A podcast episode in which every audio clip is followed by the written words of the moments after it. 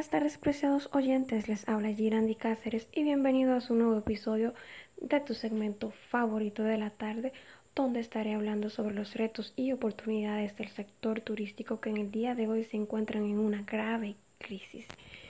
Como ya sabemos, el planeta parecía que giraría eternamente impulsado por el turismo, más que por la propia gravedad del Sol. O tal vez se trataba de que el turismo era un nuevo sol hasta que llegó el coronavirus y dejó de girar. Entonces vemos a Venecia sin turistas en los canales, un Times Square vacío, cielos sin aviones, fronteras cerradas, más de un tercio de la población mundial confinada, mirando el mundo a través de la ventana o de la pantalla del celular. Ahora los países anuncian una nueva normalidad.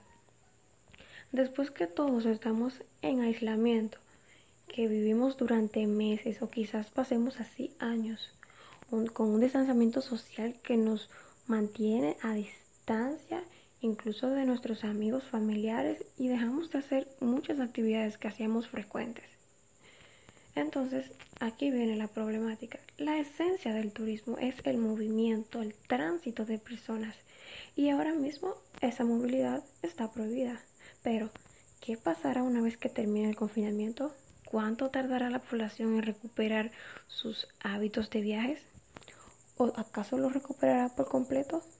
Todo apunta a que la nueva normalidad no se parecerá a la anterior, al menos hasta que haya una vacuna. En estos días de confinamientos, pequeñas, medianas y grandes empresas del sector turístico no dejan de pensar, de especular e intentar anticipar cuál será esa nueva normalidad. Una vez que se acabe el confinamiento del coronavirus, y es cierto que cada vez más hay pistas, pero sigue habiendo una gran incertidumbre.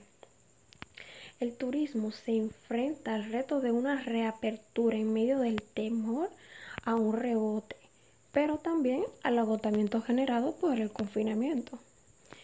Según unas investigaciones que yo realicé, decía que la Organización Mundial del Turismo eh, de la ONU, el turismo para el 2020 se reduciría entre un 60 y un 80%, poniendo en peligro entre 100 y 120 millones de empleos.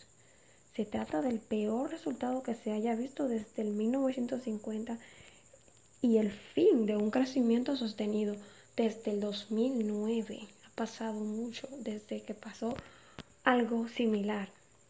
Pero a pesar de que muchos destinos ya están comenzando a abrirse a los turistas, especialmente en Europa, la incertidumbre sigue siendo grande. ¿Por qué?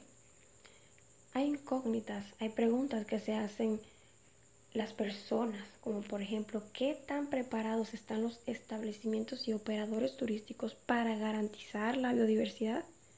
¿Será más fuerte el temor a contagiarse o las ganas de viajar? Y en caso de que sí estén dispuestos, ¿tendrán los recursos suficientes para asumir el gasto?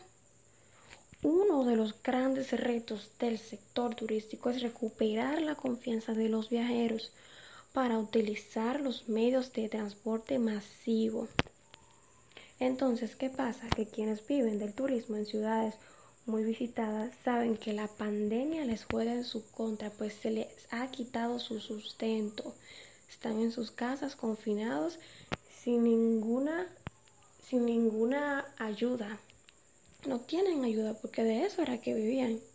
Entonces, entre el optimismo y el temor, el sector turístico busca adaptarse a lo que muchos llaman la nueva normalidad y vemos que una de las grandes preocupaciones, tanto para el turista como operadores, es la biodiversidad en medios masivos de transporte, tanto aéreos como terrestres. Entonces, a medida de que se levantan las restricciones de distintos países, los aviones se preparan para alzar el vuelo. Aparte de todo esto, vemos que los hoteles en diferentes partes del mundo se preparan para cumplir con las nuevas normas de biodiversidad. En algunos casos han planeado la ampliación de los espacios comunes y el reemplazo de materiales por otros que sean de más fácil limpieza. Otros han reducido el número de mesas en los restaurantes para que haya más espacio entre los comensales. Los huéspedes de los hoteles tendrán que acostumbrarse a cambios que incluyan la toma de temperatura, el uso de aplicaciones para atender al cliente respetando la, la distancia y la eliminación de algunos objetos en las habitaciones, así como de mobiliario en playas y piscinas, entre otras medidas. También vemos un punto muy importante que es una política de cancelación más flexible.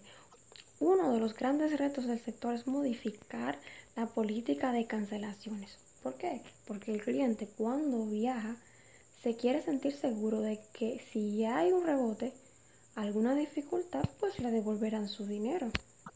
Por otro lado, vemos la tecnología como una forma de evitar el contacto, donde podemos automatizar procesos que antes se tenían que hacer manuales, pero ahora te ayuda a evitar contacto entre personas. Uno de los cambios que se están dando en este sentido es el menú de los restaurantes. Ya la mayoría de los restaurantes han tenido que adaptar sus cartas a un formato digital y un código QR. Y esta es una innovación que ha venido para quedarse. Sucede algo similar, pero con la tarjeta de crédito, que su uso ya estaba extendido antes del coronavirus, pero las medidas de protección han potencializado y generalizado mucho más su utilización. Entre los retos que tiene el turismo después de la pandemia es lograr la reactivación responsable y respetuosa con la naturaleza. Actualmente hay un llamado a reflexionar sobre cómo se ha hecho el turismo hasta ahora, qué cosas deberíamos dejar de hacer que perjudican al medio ambiente, a los destinos turísticos, a las personas y qué queremos potenciar. Queda por verse si el propósito del turismo responsable se convierte en acción o si los operadores turísticos se lanzan a la casa del turista para recuperar los meses perdidos. Entonces, los turistas volverán gradualmente a viajar, pero ahora serán más exigentes con la higienización y seguridad alimentaria. Las líneas aéreas tendrán que mejorar sus procedimientos de higienización para generar confianza entre los pasajeros. Los vuelos serán limitados y se estarán realizando pruebas rápidas del coronavirus en los aeropuertos. Los hoteles cerrados en muchos de los países deben empezar a preparar su reapertura donde se le abre paso a la transformación digital y la hiperpersonalización basada en deseos de los clientes. Cada destino deberá transmitir la sensación de limpieza extrema y cumplir con las medidas nuevas de seguridad sanitaria, incluso certificarse en desinfección o crear espacios y habitaciones libres de virus.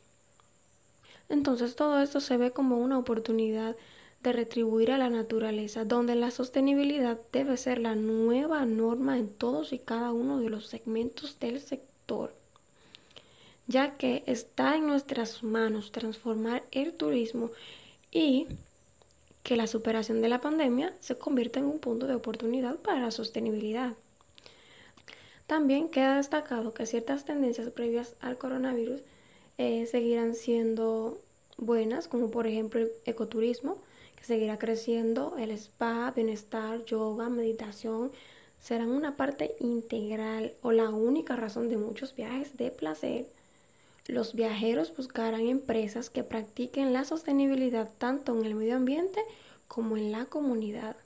Por último, por último, es importante aprovechar esta crisis para mejorar. En la transición a la normalidad de los próximos meses será necesario incluir nuevas medidas sanitarias y económicas para ofrecer tranquilidad y confianza.